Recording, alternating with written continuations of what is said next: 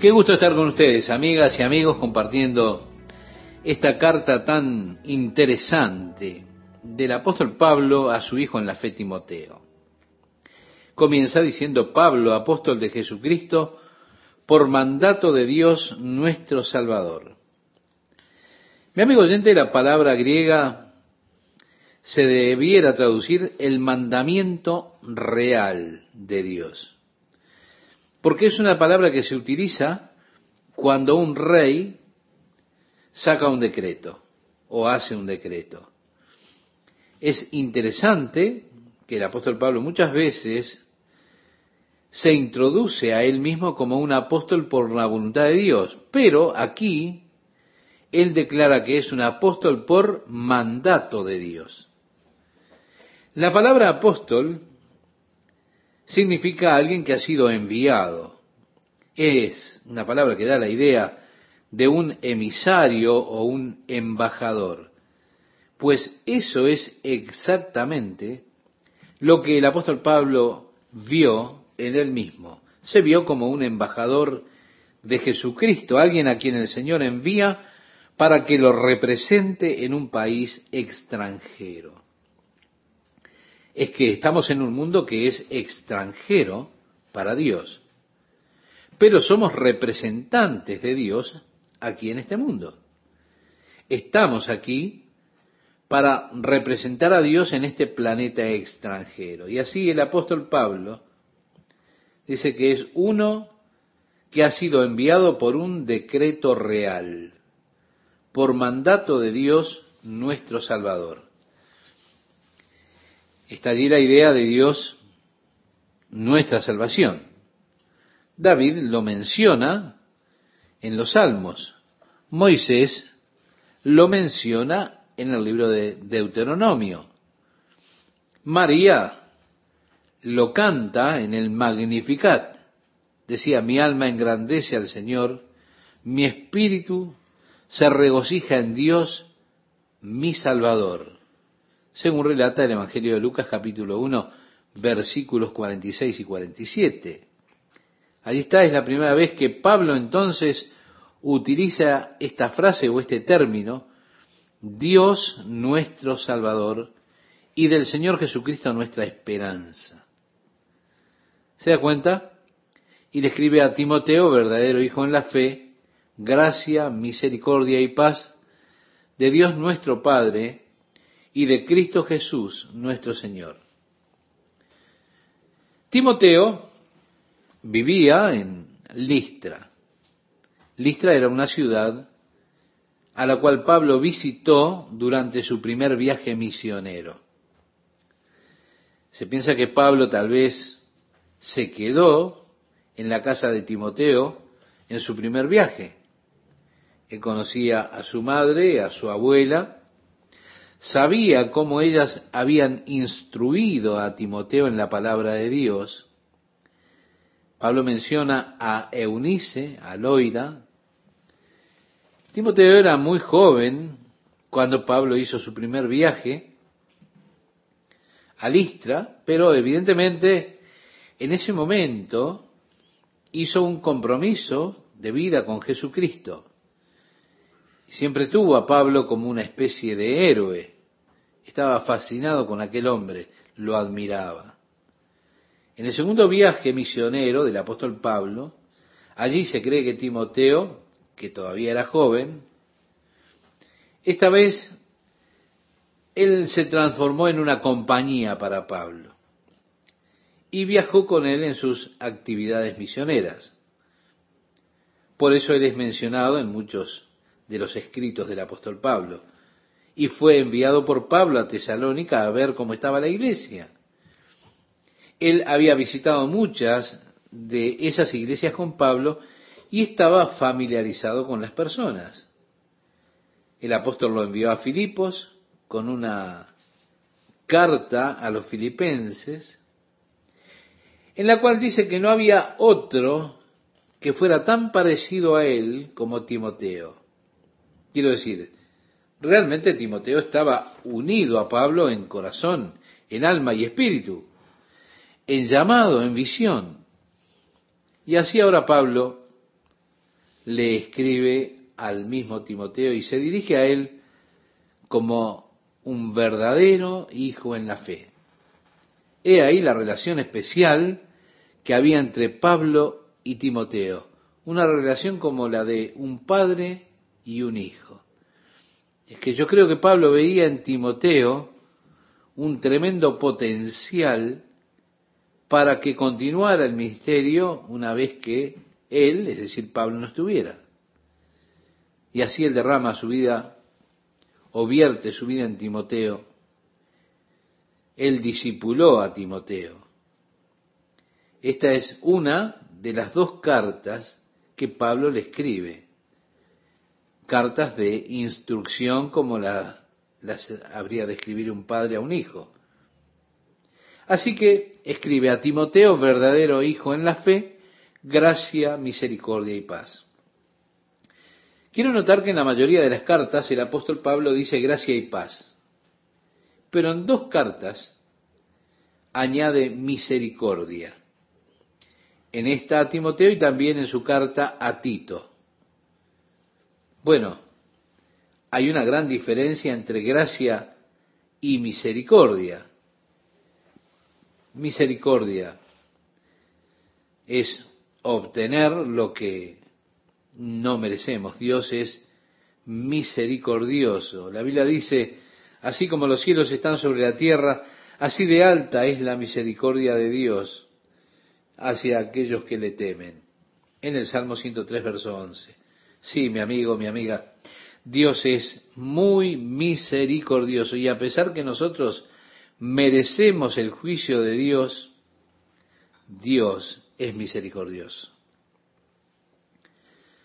Y mire, a pesar de que yo no tengo argumentos para decir que Hollywood y esta parte de Los Ángeles no merecen el juicio de Dios, yo creo que se merecen el juicio de Dios, también sé que Dios es misericordioso.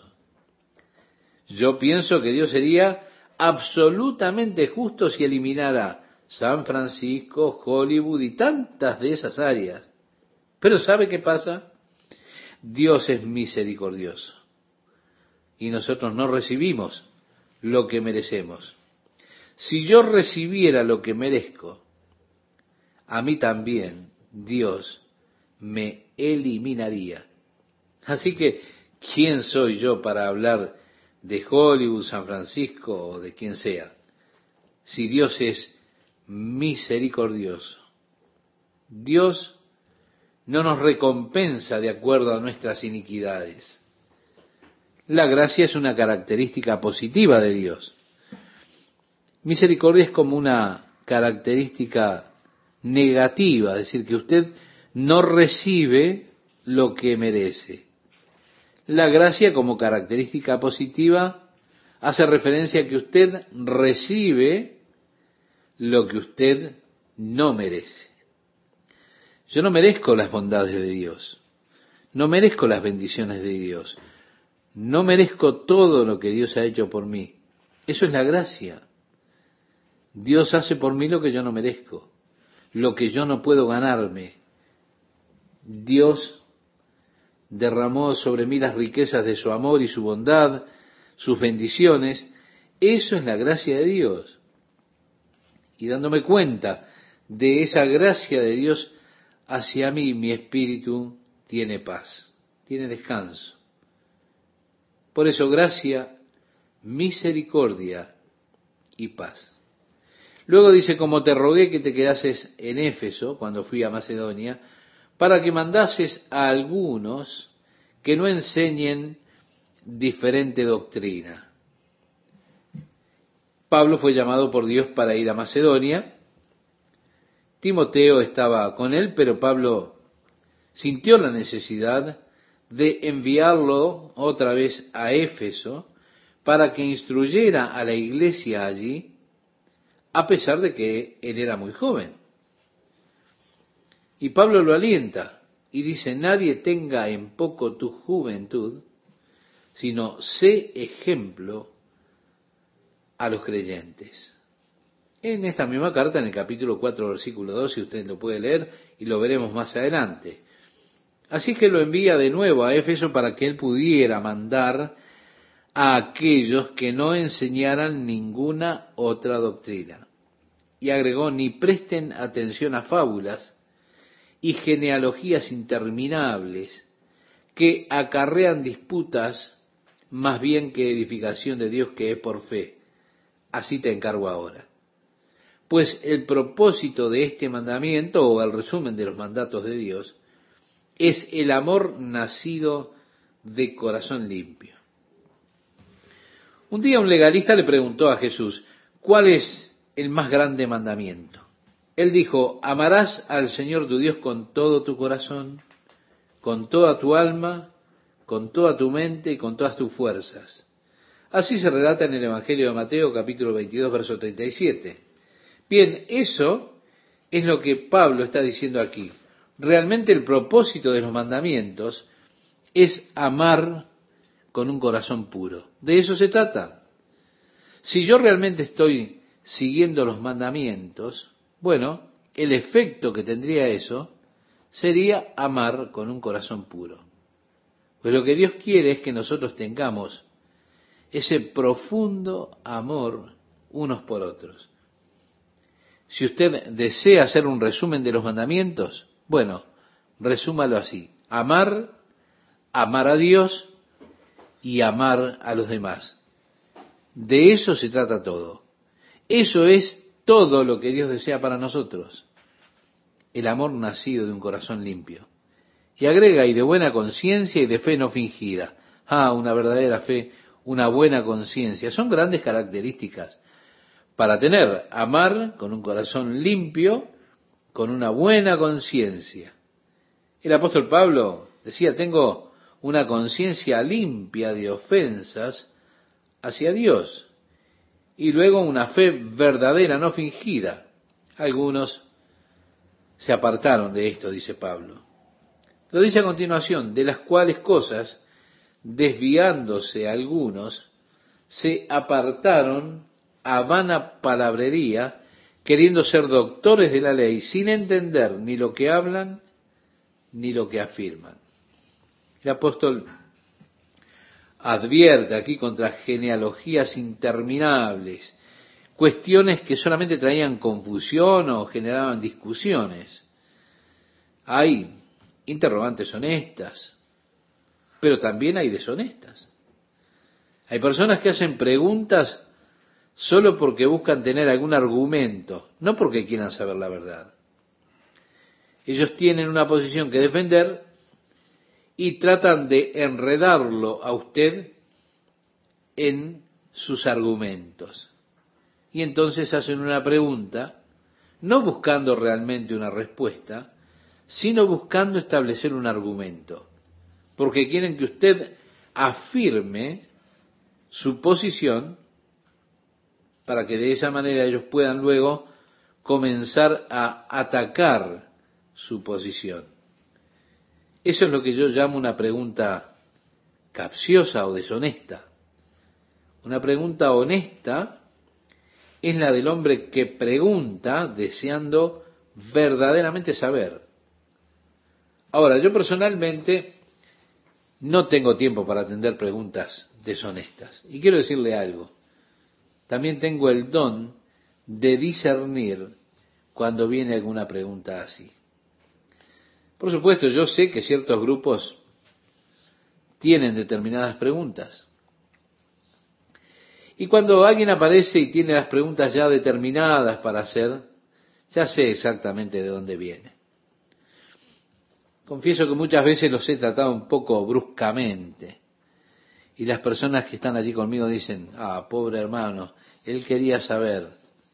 Yo les digo que él no quería saber nada, él quería argumentar. Y yo no quiero argumentar de las escrituras. No creo que ganemos nada argumentando de la escritura, tratando de negociar versículos. Por eso el apóstol Pablo dice, evitemos esas cosas. Díganle a las personas que eviten las fábulas, las genealogías interminables, las preguntas que están ya diseñadas. Allí no es donde se encuentra la cosa. Nuestro propósito tiene que ser edificarnos unos a otros y no herirnos unos a otros, tirar abajo al otro, desafiar al otro. No, no. El verdadero propósito es edificarnos los unos a los otros. Y esas personas, decía él, deseaban ser maestros, hablaban con gran autoridad, pero en realidad no sabían de lo que estaban hablando. Muchas veces cuando usted no sabe lo que está hablando, es muy importante que usted lo que expresa lo diga con mucha autoridad. Leí acerca de un ministro que tenía todo su sermón bosquejado. Pero él también tenía además al costado pequeñas notas acerca de los gestos que debía utilizar en determinados puntos específicos del sermón. Y así, por ejemplo, en un momento particular del sermón decía, extender el brazo hacia afuera, mostrando la palma de la mano a las personas, y gestos por el estilo. Y así él tenía todas sus notas de cómo debía gesticular, hacia dónde debía mirar, cuándo debía sonreír y todo lo demás. Todo programado por él. Bueno, ellos hacían eso. Pero más abajo en esa página, al costado del sermón, decía, en este punto, grite, porque es un punto débil. ¿Se da cuenta? Cuando nuestro punto es débil, nosotros tenemos que gritar. Tenemos que hablar con autoridad. Ahora él dice que ellos realmente deseaban ser maestros, pero no sabían de lo que estaban hablando, no conocían las cosas que afirmaban. Esas personas estaban intentando llevar nuevamente a los otros bajo la ley de Moisés. Por eso Pablo dice, sabemos que la ley es buena si uno la usa legítimamente. Es decir, no se trata de argumentar con la ley, pero Pablo dice, conociendo esto, que la ley no fue dada para el justo. Qué punto interesante, ¿verdad? Un hombre justo no necesita ninguna ley. Un hombre que vive por buenos principios, en realidad no necesita leyes. Usted no tiene que decirle a ese hombre lo que debe o no debe hacer. Él las hace porque es una persona justa, un hombre de principios. La ley es para personas sin principios. Y hay muchos de estos en el mundo. Por eso nosotros necesitamos leyes. Y se necesitan estas leyes para mantener a las personas controladas. En Romanos, el apóstol Pablo decía que la ley no es de temor para una persona buena, es solamente de temor para la persona malvada. En el capítulo 13, verso 3 de esa carta. Usted no tiene por qué temer cuando ve un policía, a menos que usted sea un ladrón de bancos o algo por el estilo. Mire usted, si usted es culpable de violar la ley, entonces la ley se vuelve algo a lo que usted teme, algo que a usted no le agrada mucho. Ahora, si usted es honesto, un ciudadano de buenos principios, usted aprecia la ley. Aprecia a aquellos que implementan la ley porque ellos hacen posible que usted pueda vivir tranquilo. Y si no fuera por la ley, y aquellos que quieren implantar la ley, estaríamos viviendo en condiciones realmente intolerables porque están los que precisan esa clase de freno. Así que usted quiere enseñar la ley, usted quiere la ley. Y Pablo dice, todo esto yo les diré para quién es la ley. No es para las personas justas. Ellos no necesitan ser enseñados en la ley. No necesitan ser colocados bajo la ley. La ley no es sino, como dice el verso 10, para los transgresores y desobedientes, para los impíos y pecadores, para los irreverentes y profanos, para los parricidas y matricidas, para los homicidas, para los fornicarios, para los sodomitas, para los secuestradores, para los mentirosos y perjuros, y para cuanto se oponga a la sana doctrina. Para ellos es la ley. Así que ustedes quieren enseñarnos la ley, bueno, ¿Qué problema tiene, hermano? Mire usted, la ley no es para las personas justas. Nosotros no tenemos que practicar la ley porque vivimos por principios justos. Según el glorioso Evangelio del Dios bendito que a mí me ha sido encomendado. Se da cuenta, el apóstol Pablo dice que en lugar de enseñar y predicar la ley, nosotros predicamos el glorioso Evangelio, las buenas noticias de Dios. La ley son malas noticias para las personas a quienes se les envía por algo que es restringido, algo condenable, ilegal. En lugar de predicar la ley, nosotros predicamos el glorioso Evangelio del Dios bendito, que Pablo dice, a mí me ha sido encomendado. Luego agrega, doy gracias al que me fortaleció, a Cristo Jesús nuestro Señor, porque me tuvo por fiel poniéndome en el ministerio. Pablo dice acerca del ministerio que él fue capacitado por el Señor. Dios realmente no está buscando habilidades humanas. No obstante, muchas veces, cuando buscamos a alguien para colocar en una determinada parte de la iglesia, en determinada posición o lo que sea, allí vamos a mirar el currículum de las personas, los diplomas, para buscar a los individuos más capacitados. Déjeme decirle algo, Dios no. Dios busca a la persona más disponible y entonces Él lo prepara para que haga la obra que Él quiere.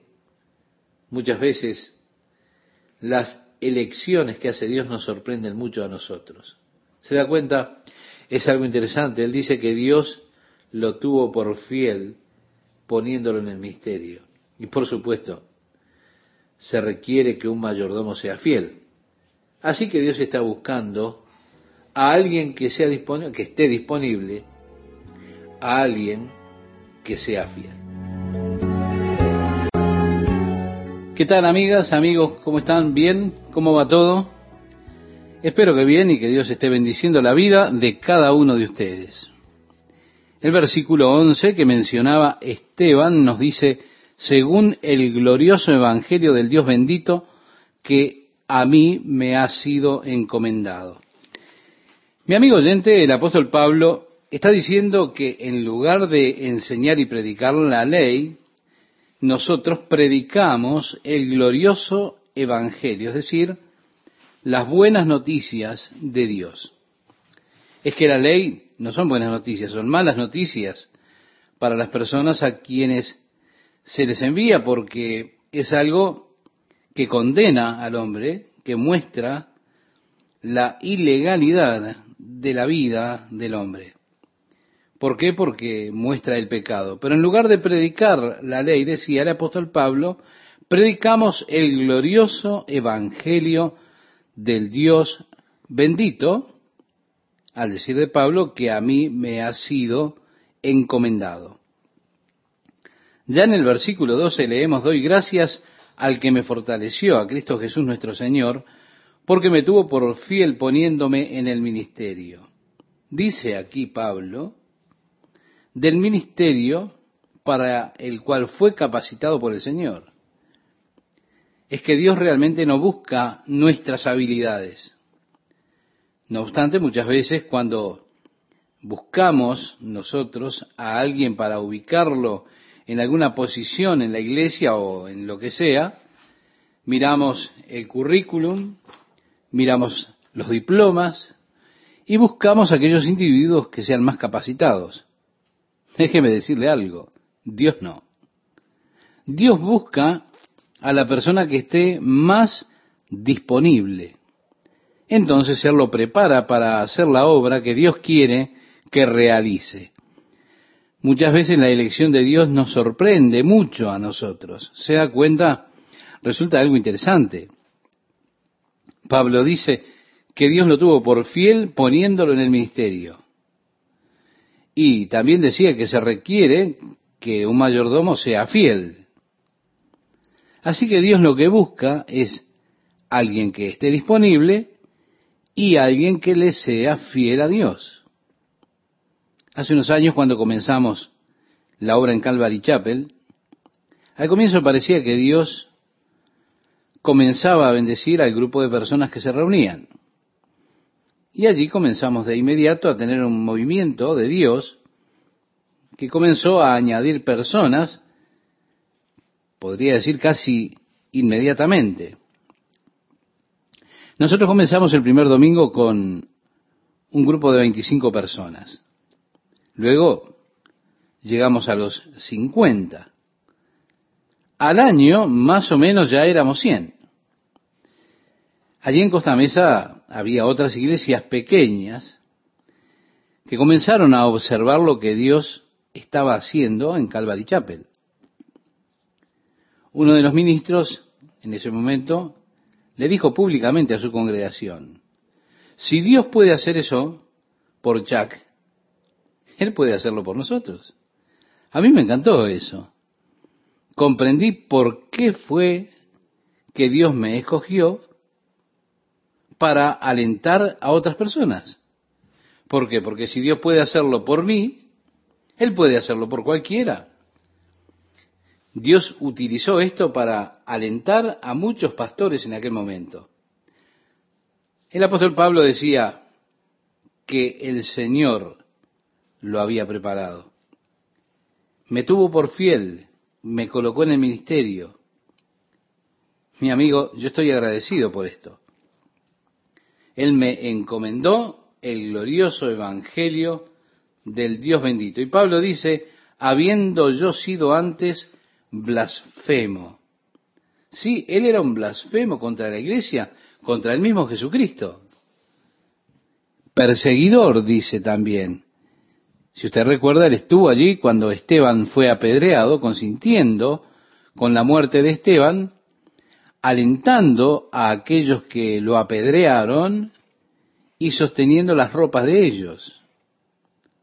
Después él iba rumbo a Damasco, desde Jerusalén con cartas de autorización del Sanedrín para meter en prisión a aquellos que creían en Jesucristo. En su camino a Damasco, mientras él iba respirando los asesinatos y las amenazas contra la iglesia, fue allí que el Señor le encontró y tomó su vida. Pablo decía, habiendo yo sido antes blasfemo, perseguidor e injuriador, mas fui recibido a misericordia porque lo hice por ignorancia, en incredulidad. Pero la gracia de nuestro Señor fue más abundante con la fe y el amor que es en Cristo Jesús. Vemos, Pablo habla de su propio ministerio, de su llamado al ministerio un candidato con pocas probabilidades que uno no espera encontrar. De hecho, pienso que hubiese sido muy interesante si el apóstol Pablo hubiese enviado cartas ofreciéndose a algunas de las iglesias que estaban buscando nuevos pastores. Yo estoy seguro que el comité se reuniría, leería la carta y diría, hey, no se molesten en terminar de leer, no queremos saber nada con este hombre. Pablo dice, he sido puesto en prisión varias veces, he sido golpeado, apedreado, he creado disturbios, tengo mala visión, es decir, soy corto de vista, no soy buen orador, aún así, Dios lo tomó, lo preparó, lo llamó y lo utilizó. Pablo habla de haber recibido misericordia de Dios. Él recibió la gracia de nuestro Señor, la gracia abundante. Oh, qué glorioso es nuestro Dios. Luego dice palabra fiel. Está hablando del glorioso evangelio que se le confió a él. Ese es el verdadero evangelio. Esa es la palabra fiel fiel y digna de ser recibida por todos. Es una palabra cierta. Por eso es digna de que todo hombre la escuche, la reciba. Ahora, usted preguntará cuál es la palabra fiel que todos deben aceptar. Bien, lo dice a continuación, que Cristo Jesús vino al mundo para salvar a los pecadores. Mi amigo, mi amiga, este es el Evangelio. Estas son las buenas noticias, las buenas nuevas. Cristo Jesús vino al mundo a salvar a los pecadores. Ante todo, todos los hombres son pecadores. Así que Él vino a salvar a todos los hombres. Por cuanto todos pecaron y están destituidos de la gloria de Dios, decía el apóstol escribiéndole a los romanos en esa carta en el capítulo 3, versículo 23. Si todos los hombres son pecadores, todos están muertos en sus delitos y pecados. El apóstol Pablo cuando le escribe a la iglesia en Éfeso les dice, estabais muertos en vuestros delitos y pecados, en los cuales anduvisteis en otro tiempo, siguiendo la corriente de este mundo, conforme al príncipe de la potestad del aire, el espíritu que ahora opera en los hijos de desobediencia, entre los cuales también todos nosotros vivimos en otro tiempo. Se lo dice a los Efesios en el capítulo 2 de su carta, versículos 1 al 3. Sí, sin excepción, somos todos pecadores. Todos estábamos separados de Dios como resultado de nuestros pecados. Nuestras vidas estaban arruinadas, inútiles, perdidas. Pero he aquí el glorioso Evangelio. Jesús vino al mundo a salvar a los pecadores. El mismo Jesús decía, según relata el Evangelio de Lucas, en el capítulo 19, verso 10, dice que Él vino para buscar y salvar aquello que se había perdido. Este glorioso Evangelio es el que le fue confiado a Pablo. Es tan simple. Dice simplemente, Cristo Jesús vino al mundo para salvar a los pecadores. Jesús le dijo a Nicodemo, según relata el Evangelio de Juan capítulo 3, porque no envió Dios a su Hijo al mundo para condenar al mundo, sino para que el mundo sea salvo por él. El que en él cree no es condenado, pero el que no cree ya ha sido condenado porque no ha creído en el nombre del unigénito Hijo de Dios. Y esta es la condenación, que la luz vino al mundo y los hombres amaron más las tinieblas que la luz porque sus obras eran malas. Mi amigo Jesús no está para acusarle a usted. Él está aquí como su Salvador. Jesús no hace una acusación contra el pecador.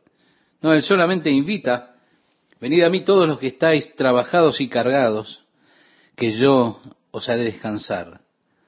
Si usted es un pecador, usted no tiene que tener miedo de Jesús, porque Él está extendiendo sus brazos para usted, diciéndole, ven a mí, yo te daré paz, te daré descanso, te daré esperanza, te daré vida eterna.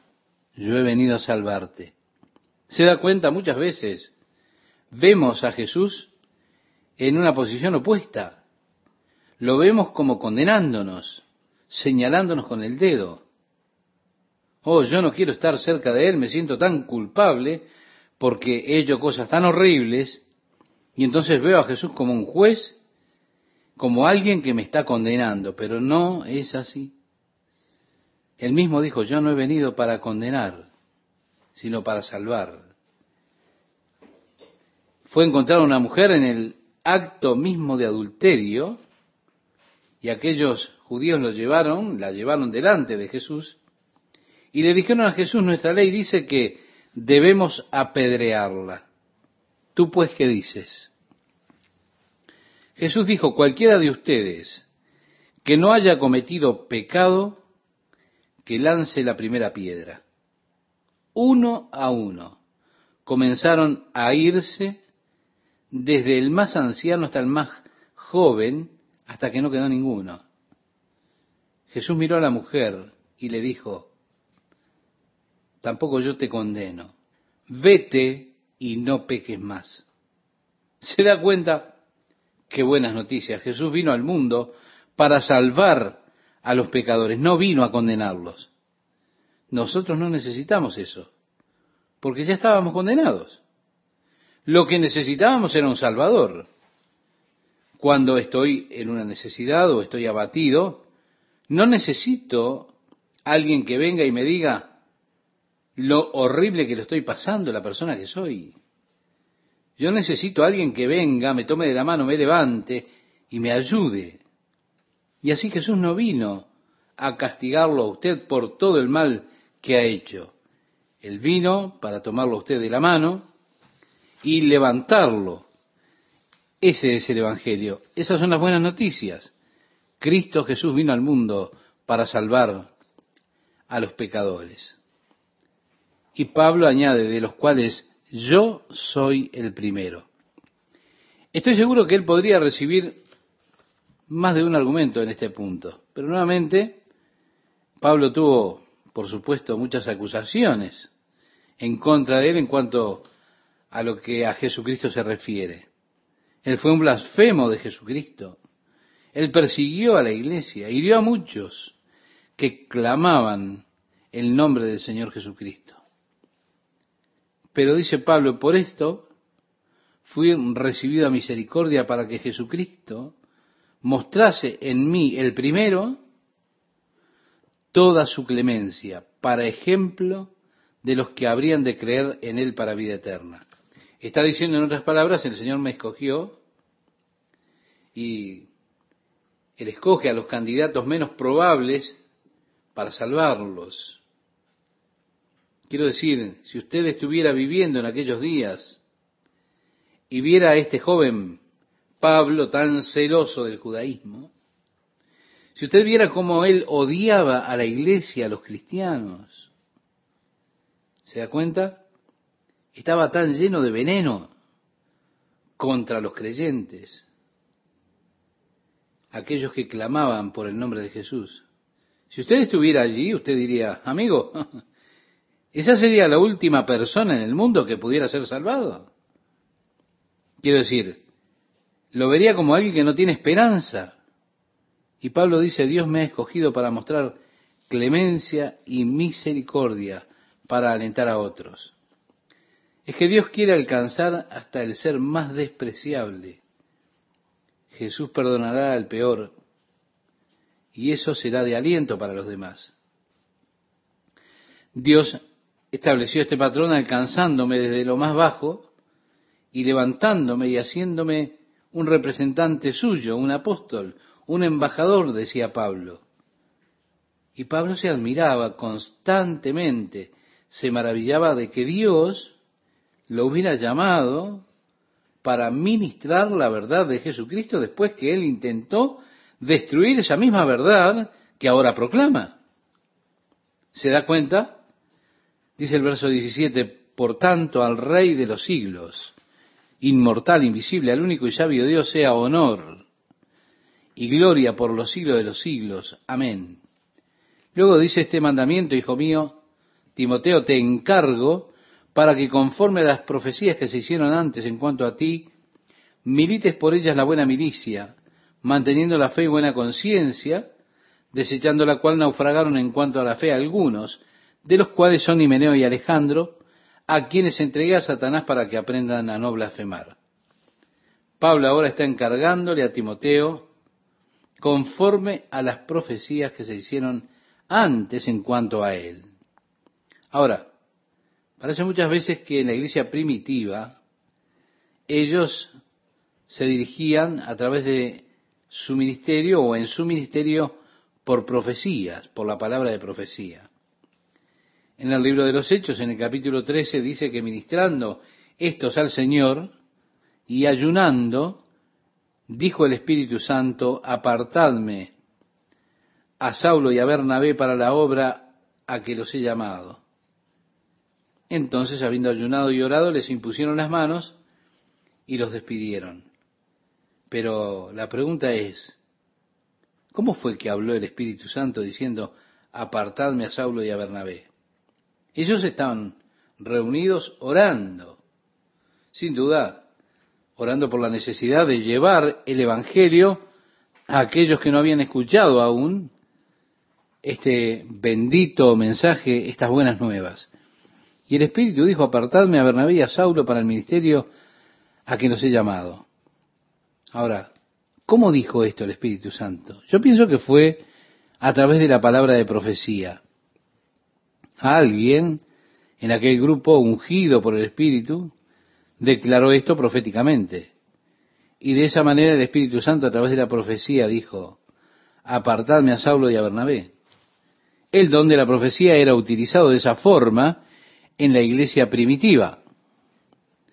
Cuando el apóstol Pablo estaba en Cesarea, en su camino de regreso a Jerusalén, él se quedaba en la casa de Felipe.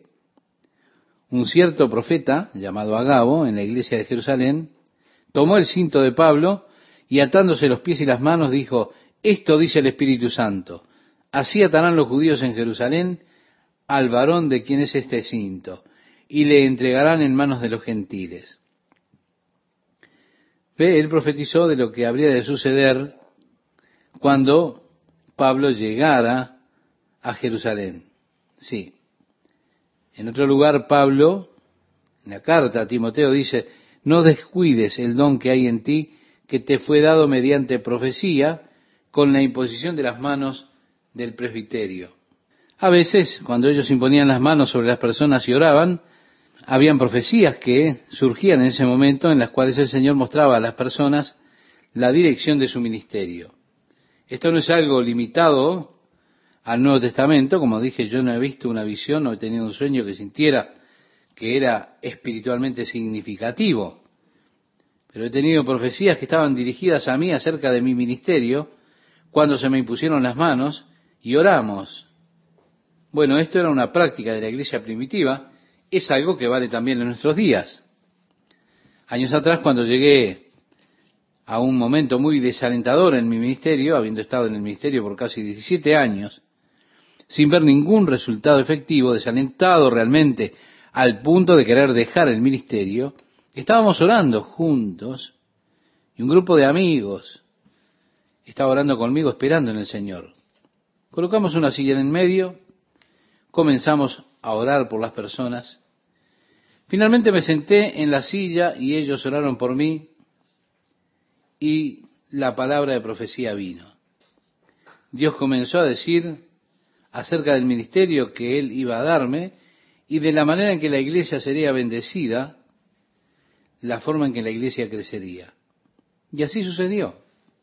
Aquí el apóstol Pablo está hablando de Timoteo, de la experiencia que él tuvo cuando le fueron impuestas las manos por el presbiterio. Y fue dada esa palabra de profecía. Le fueron dados dones a Timoteo y el llamado de Dios sobre su vida para el ministerio que habría de cumplir. Por eso dice, así que yo te encargo para que conforme las profecías que se hicieron antes en cuanto a ti, para decir, sé paciente, Timoteo, manteniendo la fe y buena conciencia, desechando esta fe algunos naufragaron en cuanto a la fe, y allí menciona un par de ellos, Simeneo y Alejandro, y dice, a quienes entregué a Satanás para que aprendan a no blasfemar, lo que quiere decir exactamente en este entregué a Satanás, realmente no lo sé, excepto que sé que Satanás desea destruirnos.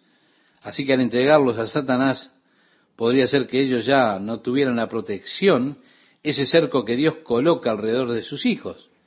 Tal vez Pablo solamente le está diciendo, Señor, quítales tu protección. Ellos quieren involucrarse en lo que no deben, entonces déjenlos que se quemen, así ellos aprenden a no blasfemar. Es un gozo para mí estar con ustedes nuevamente, amigas y amigos, compartiendo la palabra de Dios para hoy. ¿Cómo están? ¿Están bien? Bueno, ese es mi deseo y mi oración a Dios por ustedes. Este versículo 17 nos dice, por tanto, al Rey de los siglos, inmortal, invisible, al único y sabio Dios, sea honor y gloria por los siglos de los siglos.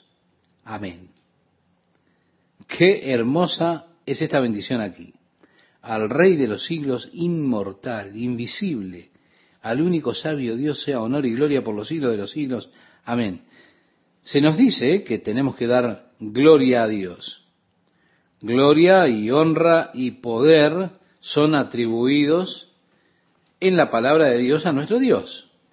Es lo que debemos hacer. Luego dice el apóstol Pablo, este mandamiento, hijo Timoteo, te encargo para que conforme a las profecías que se hicieron antes en cuanto a ti, milites por ellas la buena milicia, manteniendo la fe y buena conciencia, desechando la cual naufragaron en cuanto a la fe algunos, de los cuales son Himeneo y Alejandro, a quienes entregué a Satanás para que aprendan a no blasfemar.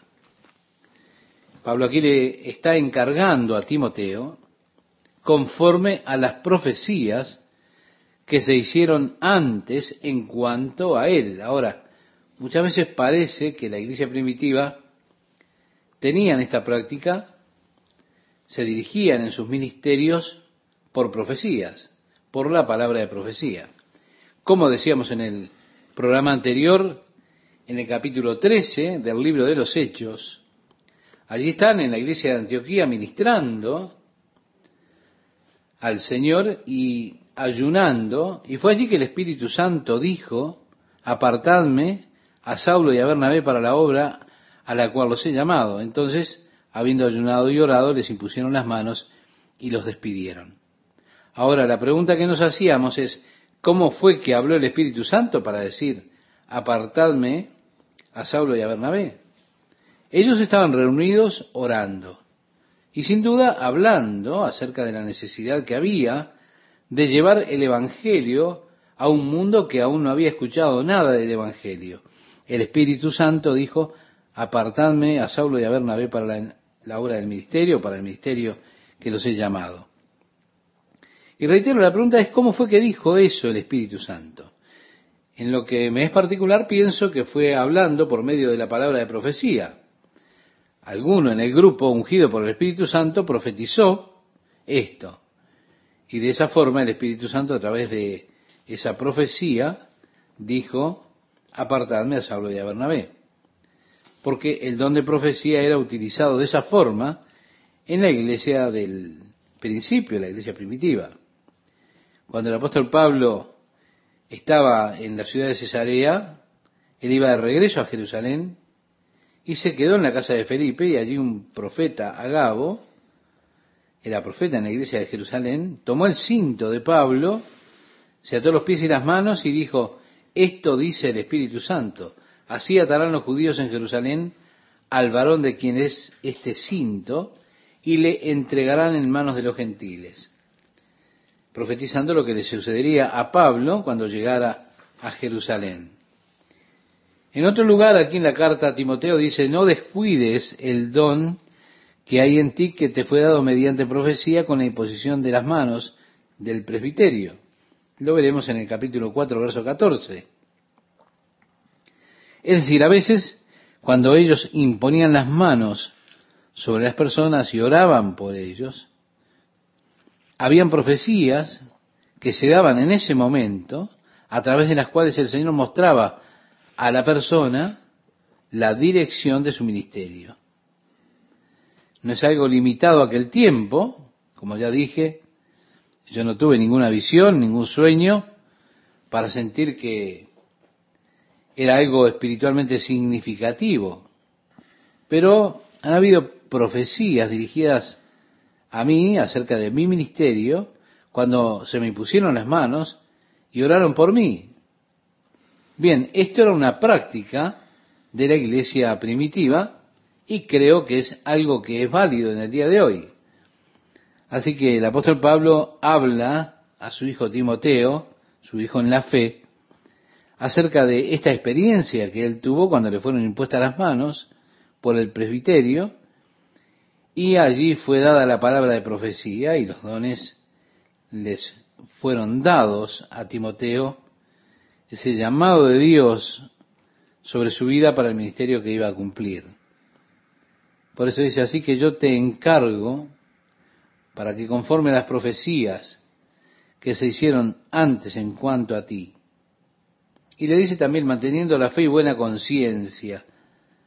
Desechando esa fe, algunos naufragaron en la fe. Y menciona un par de ellos, dos personas, Himeneo y Alejandro, y dice, a quienes entregué a Satanás para que aprendan a no blasfemar. Yo expresaba que exactamente no sé lo que quiere decir esto en cuanto a que entregué a Satanás. Sí sé que Satanás quiere, es su deseo, destruirnos. Recuerde usted cuando los hijos de Dios se presentaron delante de Dios, según relata el libro de Job, Satanás también fue con ellos. Dios le dijo a Satanás, ¿de dónde vienes?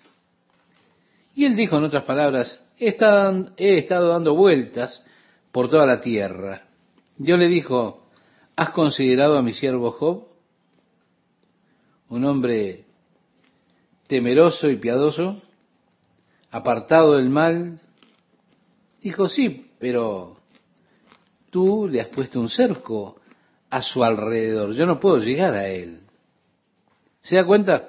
Así que pienso que entregarlos a Satanás pudiera ser que ellos ya no estuvieran protegidos por ese cerco que Dios coloca alrededor de sus hijos para que Satanás no llegue a ellos. Y yo le digo, si usted, mi amigo, mi amiga, no está protegido por Dios contra Satanás, usted es un blanco muy fácil y realmente lo siento mucho por usted. Yo le agradezco a Dios por esa protección que Él coloca alrededor nuestro, es decir, alrededor de sus hijos, esa cerca que Él pone. Tal vez el apóstol Pablo está diciendo, Señor, quita esa cerca de estas personas que quieren tratar esto de una manera tan superficial y déjalos que ellos así se quemen para que aprendan a no ser así. Luego dice, exhorto ante todo a que se hagan rogativas, oraciones, peticiones y acciones de gracias por todos los hombres, exhortándonos a orar los unos por los otros, a interceder y a tener acción de gracias. Dice luego por los reyes y por todos los que están en eminencia para que vivamos quieta y reposadamente en toda piedad y honestidad. Yo creo, mi amigo oyente, que es muy importante que nosotros oremos por nuestros gobernantes a nivel nacional y a nivel departamental. El propósito de las oraciones es que nosotros podamos tener una vida quieta, pacífica, con toda santidad y honestidad. El verdadero propósito del gobierno no es cobrar impuestos. No, no. El verdadero propósito del gobierno es preservar el bien. Todas las leyes deben estar diseñadas para la preservación del bien porque están esas influencias malvadas, esos poderes, y el gobierno realmente está ordenado con el propósito de preservar el bien de la sociedad, manteniendo afuera todo aquello que es malo. Cuando un gobierno no cumple esa función, el mal que ellos permiten finalmente destruirá al mismo gobierno. Solamente estudie, mi amigo oyente, los libros de historia y usted verá que esto es una verdad una y otra y otra vez. La mayoría de los gobiernos comenzaron con el alto ideal de preservar el bien, pero con el tiempo las fuerzas de corrupción se movieron, las leyes se volvieron liberales, el bien ya no fue preservado, sino que se comenzó a permitir el mal, a tolerarse, luego fue protegido el mal por las leyes, y lo siguiente fue que el mal entonces terminó derrocando al gobierno. Nosotros estamos en esta etapa aquí en los Estados Unidos, donde el mal está siendo protegido. Está siendo permitido por la ley, ¿sí? La protección del mal. El siguiente paso es la caída del gobierno. Así que nosotros necesitamos orar. Oren por los reyes, por aquellos que nos están gobernando Dice Pablo, porque esto es bueno y agradable delante de Dios nuestro Salvador, el cual quiere que todos los hombres sean salvos y vengan al conocimiento de la verdad. Ahora, ¿qué imagen opuesta tienen muchas personas acerca de Dios? Lo ven a Dios como uno que quiere condenar a todos. De hecho, andan por ahí pidiéndole a Dios que lo haga. Muchas personas hacen eso. Porque las personas tienen en su mente a un Dios que está juzgando y condenando a todos. ¿Y qué opuesto es eso a la verdadera naturaleza de Dios que, según hemos leído, quiere que todos los hombres sean salvos y vengan al conocimiento de la verdad? Usted tendría que escuchar a Dios lamentándose por las personas por medio del el profeta Ezequiel, diciéndole, vivo yo, dice Jehová el Señor, que no quiero la muerte del impío, sino que se vuelva el impío de su camino y que viva. Volveos, volveos de vuestros malos caminos, decía Dios a través del profeta. Sí. También el apóstol Pedro en su segunda carta, en el capítulo 3, verso 9, decía que el Señor no quiere que ninguno perezca, sino que todos procedan al arrepentimiento. Y Pablo aquí dice que Dios desea que todos los hombres se salven. Es que Dios es el Dios de salvación y desea que todos los hombres se salven y lleguen al conocimiento de la verdad. ¿Cuál verdad? Y lo dice a continuación, porque hay un solo Dios y un solo mediador entre Dios y los hombres, Jesucristo hombre. Cuando Job estaba en medio de sus aflicciones, él perdió todas sus posesiones, perdió sus hijos, luego perdió su salud. Estaba en la miseria, cubierto de llagas, recostado sobre las cenizas. Su esposa, mirándolo en ese estado miserable, le dijo, cariño, ¿por qué no maldecís a Dios y te morís? En otras palabras, le dijo eso como diciendo, bueno, ya termina con esto, ya no puedo soportarte más así. Sus amigos vinieron a consolarlo, pero en vez de darle consuelo, comenzaron a acusarle y a condenarle. Uno de sus amigos, Elifaz, temanita, dijo, ¿por qué no te arreglas con Dios y todo estará bien? Job le dijo, gracias amigo. ¿Qué quieres decir con que me arregle con Dios? ¿Quién soy yo para estar delante de Dios y justificarme? Él dijo, yo salgo, miro las estrellas, me doy cuenta lo vasto y grande que es Dios. Y aquí estoy yo, soy nada aquí en este planeta. Dios es tan grande y yo tan pequeño. Yo intento encontrarlo a Él, miro aquí, miro allá, miro alrededor. Yo sé que Él está aquí, pero no lo veo. ¿Y cómo puedo estar delante de Dios para declarar mi inocencia o justificar mi caso? Con un Dios tan vasto, yo que soy nada. Job vio el problema del hombre intentando comunicarse con Dios o intentando tocar a Dios. Es ese intento de hacer un puente sobre el gran golfo que hay entre lo infinito y lo finito. La única forma en que Job puede ver esto sucediendo, la única forma en que puede ver suceder eso, es que hubiera un mediador que pudiera unirnos a ambos. Y en respuesta a ese clamor de Job, Pablo dice, hay un solo Dios y un solo mediador entre Dios y los hombres, Jesucristo hombre. A través de Jesucristo, mi amigo oyente, se da respuesta al clamor de Job. Jesucristo es el mediador que puede tocar a Dios y tocar al hombre, que puede unirlos a ambos. Porque, y porque Jesucristo estaba en el comienzo con Dios y todas las cosas por Él fueron hechas y sin Él nada fue hecho. Aquel verbo se hizo carne y habitó entre nosotros, dice el Evangelio de Juan en el capítulo 1, versículo 14. Y así él contempló la gloria como unigénito Hijo de Dios. Sí, un Dios y un mediador entre Dios y los hombres. Y ese mediador es el hombre Jesucristo. Ahora, ¿qué significa esto?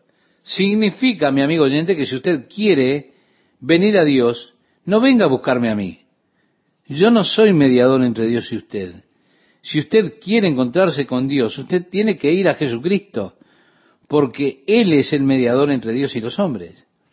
Y es el único mediador que puede llevarlo a estar en comunión con Dios. Es precisamente Jesucristo el que dijo en el Evangelio de Juan capítulo 14, versículo 6 se registran estas palabras de Jesús. Jesús dijo, yo soy, yo soy el camino y la verdad y la vida. Nadie viene al Padre sino por mí. Es una afirmación radical, exclusiva. Un Dios y un mediador. Jesucristo hombre. Gracias a Dios que hay un mediador. O cuán agradecido estoy de que puedo llegarme a Dios, porque Jesús está allí para poner su mano sobre Dios y también viene y coloca su mano sobre mí y me une a Dios. Y yo puedo llegar a Dios a través de Él. Él siendo en forma de Dios, Jesucristo, no tuvo por usurpación ser igual a Dios. Y con todo así vino en semejanza de hombre para poder tocarme a mí. Así Dios tocó al hombre por medio o a través de Jesucristo. Y a la vez el hombre puede tocar a Dios a través de Jesús. Hay un Dios y hay un mediador. Y agrega el cual se dio a sí mismo en rescate por todos, de lo cual se dio testimonio a su debido tiempo. Se da cuenta, todos éramos pecadores. Como pecadores totalmente incapaces de redimirnos a nosotros mismos. No había nada que pudiéramos hacer para salvarnos a nosotros mismos. No había nada que yo pudiera hacer para volverme justo. Nada que pudiera hacer para redimir mi culpa pasada. Usted tal vez dirá que hay grandes pecadores o pequeños pecadores, buenos pecadores y malos pecadores, pero Dios dice, todos ustedes son pecadores. Y en realidad no importa si usted es un bueno o un mal pecador. Lo que importa es que sepamos que ninguno de nosotros se puede redimir a sí mismo. Ahora Jesús se entregó a sí mismo en precio de rescate por nosotros. Sí, Él murió por nosotros, murió en nuestro lugar.